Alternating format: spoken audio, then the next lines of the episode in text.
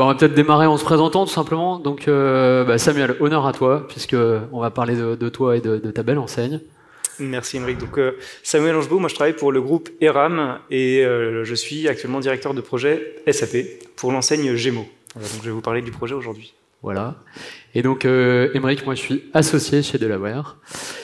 Et euh, j'ai aussi la chance de m'occuper de, l'enseigne euh, Gémeaux et du, groupe ERAM. Voilà. Donc aujourd'hui, donc euh, on a la chance de, faire ce dernier atelier sur l'offre Rise with SAP et comment Gémeaux a accéléré sa croissance et entamé sa transformation digitale, n'est-ce pas, Lucie Merci. Euh, avec euh, avec ce programme. Voilà. Donc on va on va avoir finalement une, une présentation en, trois parties. Euh, très simplement, on va en profiter pour présenter cette belle enseigne qui est Gémeaux et le, le, groupe ERAM. On va revenir sur le programme ERP21 puisque c'est un programme vraiment ambitieux. Et puis on va bien sûr basculer sur le choix de, de SAP et puis le choix de cette offre Rise. Et j'ai peut-être démarré juste euh, en posant une question toute simple. Est-ce qu'il y a quelqu'un parmi vous qui est capable en une phrase de me résumer l'offre Rise? Puisque c'est un peu le sujet. Ouais, faites pas les timides. Ouais, Jean-Michel, t'es devant, vas-y, en une phrase. Écoute, c'est mettre SAP dans le cloud et se libérer de toutes les, vicissitudes de la gestion, de confiance cette gestion à, SAP. Et en, en permettant de choisir enfin, la solution cloud de son choix, que ce soit Azure, AWS ou. Euh, On dit si c'est bien après, hein. vas-y. Est-ce que c'est ça vaut premier résumé? Ouais, c'est pas mal. C'est pas mal. Bon, voilà. On va, on va, on va répéter le. J'espère avoir des compléments d'information. le but étant de, de, répéter le message pour qu'il puisse être euh, bien compris. Et bon, évidemment, au-delà du, du, sujet Rise, il y a aussi euh, tout un choix d'outils euh, experts pour le, le, métier du retail et du fashion qui ont été qui ont été choisis et, et qui va justement intéresser la plupart des enseignes qui sont qui sont présentes. Donc je vous propose de démarrer euh, tout simplement avec euh, voilà le, le, le, contexte, euh, le voilà le groupe ERAM et, et l'enseigne l'enseigne Gémeaux, cette belle enseigne. Ouais, alors pour commencer assez rapidement, Gémeaux c'est une enseigne qui appartient au groupe ERAM. Le groupe ERAM, il est connu pour la marque ERAM qui a été fondée il y a une centaine d'années par une famille et le groupe est aujourd'hui toujours un, un, groupe familial qui représente à peu près un milliard d'euros de chiffre d'affaires. Aujourd'hui, vous voyez à droite les différentes marques qui sont représentées dans le groupe. À l'intérieur du groupe, Gémeaux, c'est le mastodonte, hein, puisqu'il pèse à peu près 80% du chiffre d'affaires. C'est 440 magasins qui sont en France, mais aussi à l'export. Euh, donc un maillage du territoire qui est assez important et une enseigne qui est, euh, qui est dans le top 6, dans le top 10. On est sixième enseigne de distribution dans l'équipement dans de la personne sur euh, le textile et la, et la chaussure. Voilà, donc on, on a aujourd'hui euh, chez Gémeaux un, axe de développement qui est important avec un projet d'entreprise qui s'appelle Gémeaux for Good, autour de trois axes qui sont importants parce qu'ils ont des impacts sur la manière dont aujourd'hui on mène le projet. Euh, D'abord, on travaille sur nos produits pour améliorer notre impact carbone. Alors, c'est le produit dans la manière dont on source les, matières, le, travail avec les fournisseurs, le travail sur les produits recyclables. C'est aussi un travail sur les modes de commercialisation, avec des nouveaux circuits de distribution qui se mettent en place. Euh, on vient de lancer euh, tout récemment une offre de location de, vêtements pour, pour les femmes enceintes. Et puis, c'est un travail euh, aussi dans la relation qu'on a avec nos partenaires, et là on est plutôt dans le côté social de la RSE, où on travaille de manière très rapprochée avec nos fournisseurs, avec les sous-traitants de nos fournisseurs, euh, d'abord pour assurer des conditions de fabrication qui soient les plus sûres possibles, mais aussi parce que derrière, il y a des enjeux de communication et de transparence vis-à-vis des clients. Quelques visuels juste pour illustrer. Hein. Donc Gémeaux, c'est une enseigne familiale. Donc on équipe toute la famille, l'homme, la femme, l'enfant, et toutes les, toutes les catégories produits. Donc c'est une des seules enseignes hein, aujourd'hui qui propose euh, du textile et de la chaussure sous le, même toit.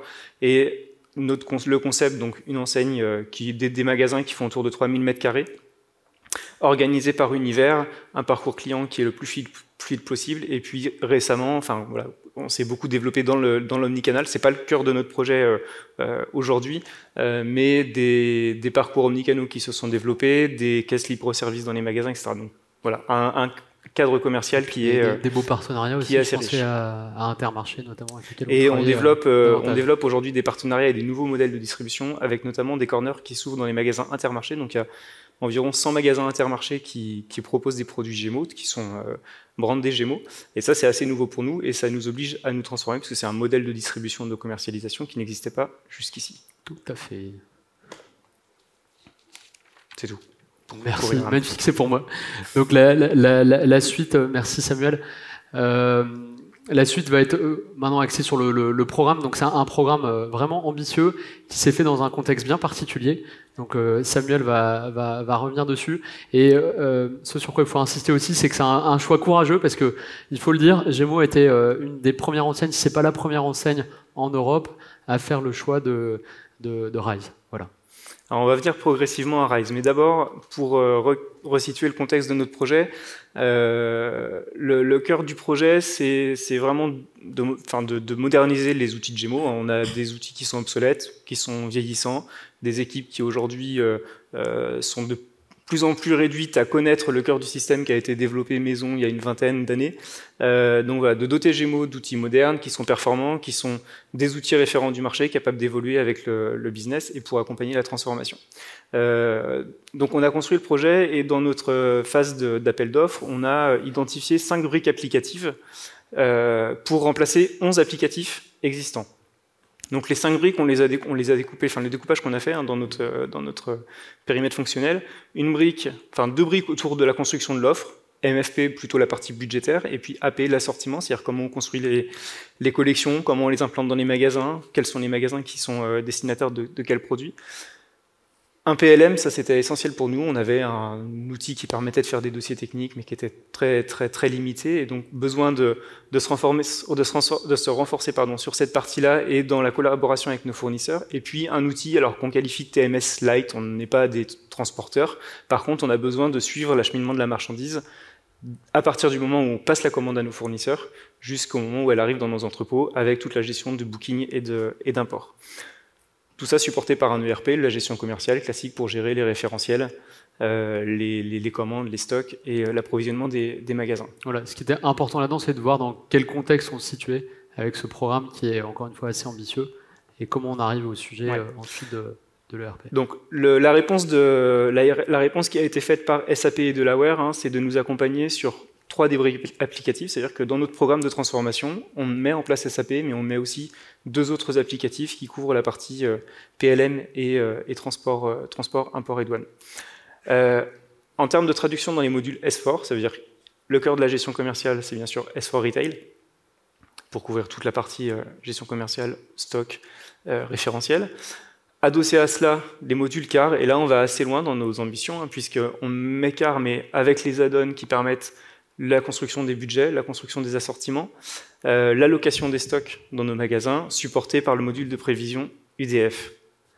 Tu peux définir juste CAR parce que car, les acronymes, alors il y en a certains qui connaissent, mais pas tous. Donc euh... euh, l'acronyme c'est une conne. Non, CAR ça veut dire euh, Customer Activity Repository. Tout à fait. Merci.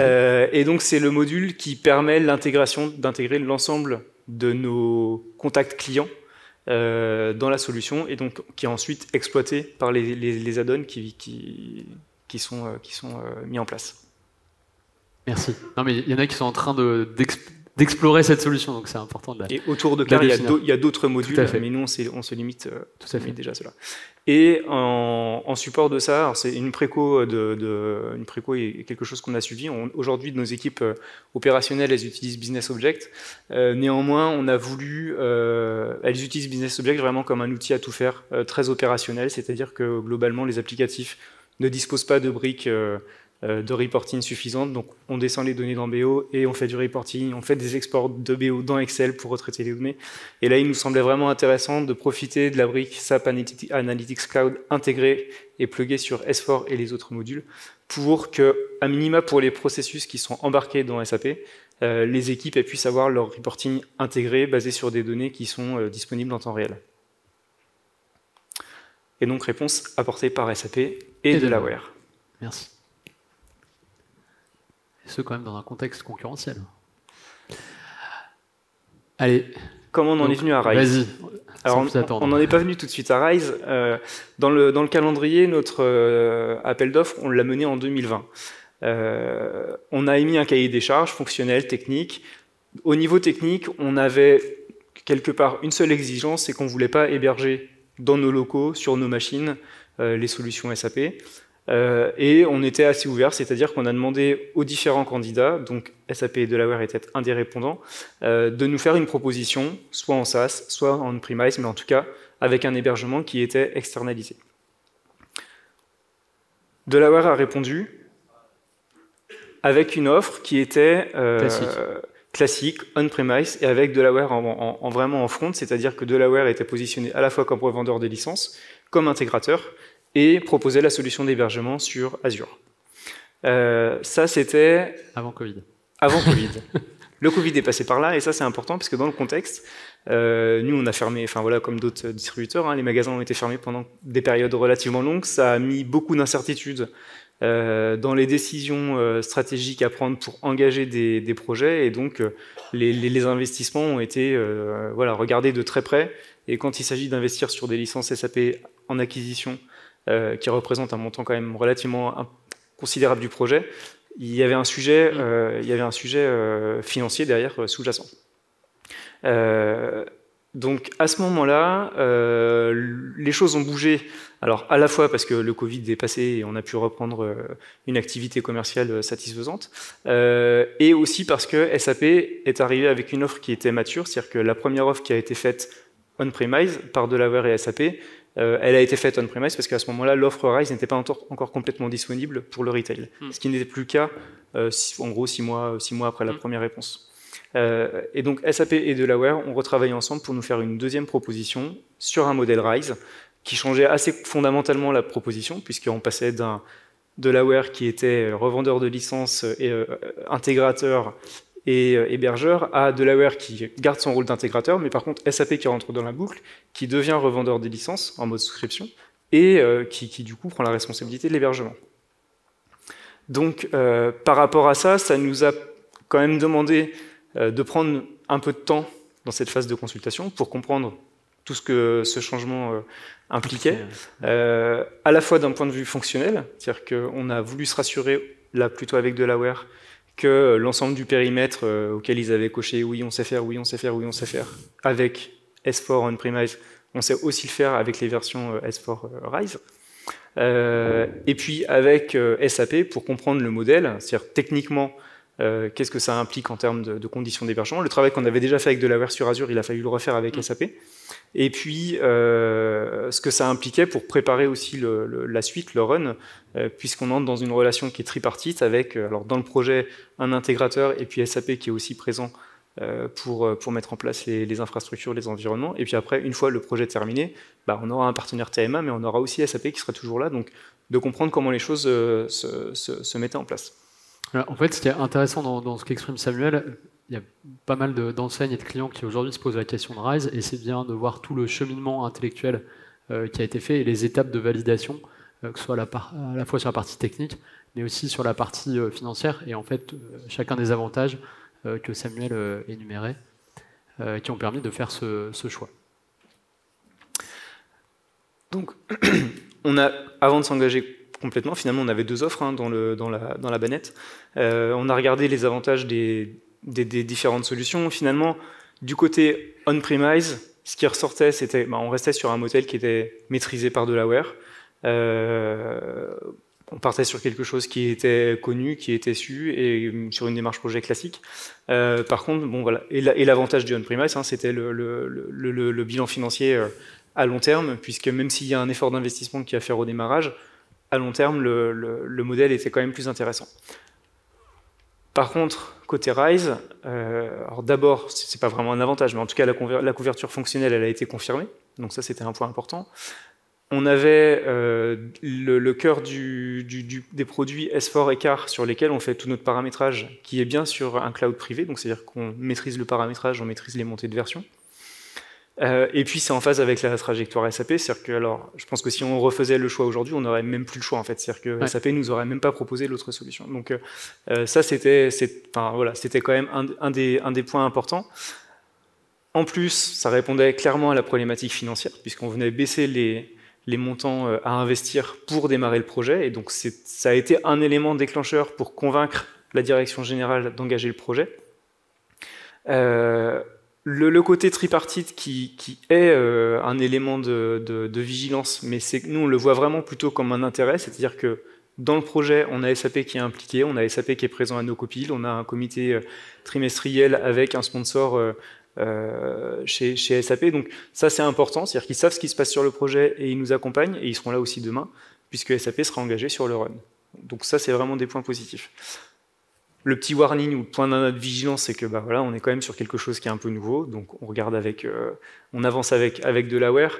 Euh, globalement, ça se passe, ça se passe bien. C'est-à-dire que je pense qu'on a des, on a des points de, difficulté, mais je pense qu'on n'en a pas plus que dans le cadre d'un projet classique de mise en place d'un hébergement. Donc le, recul que l'on a euh, aujourd'hui, on est encore en projet, hein, on n'est pas encore en run, mais les environnements sont tous maintenant en place, les, les, les, activités, les actions techniques, elles ont été réalisées et on n'a pas on n'a pas été confronté à des, à des difficultés majeures. Donc voilà, globalement, le, bilan que nous, on peut en faire aujourd'hui, il est très positif, c'est-à-dire qu'il a répondu à nos contraintes. Euh, on est au rendez-vous du projet et on est, euh, euh, bah, on, est satisfait de, la, de, de, de, ce, de ce mode de fonctionnement et de, gouvernance que l'on a mis en place avec, avec Delaware et avec SAP. Eh ben, je vous remercie, on vous remercie. Je pense qu'on est, on est au bout. Merci. Merci Samuel.